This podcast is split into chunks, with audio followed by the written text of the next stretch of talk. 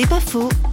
Elle est passionnée par la créativité sous toutes ses formes, l'enseignante Mélanie Roulin.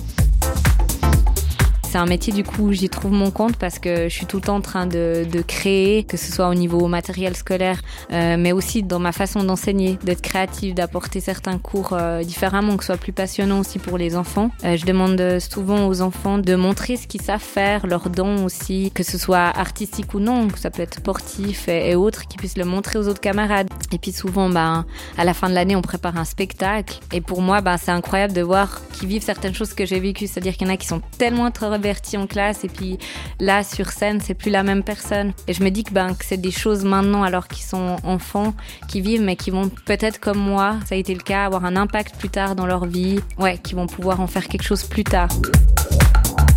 C'est pas faux, vous a été proposé par Parole.fm.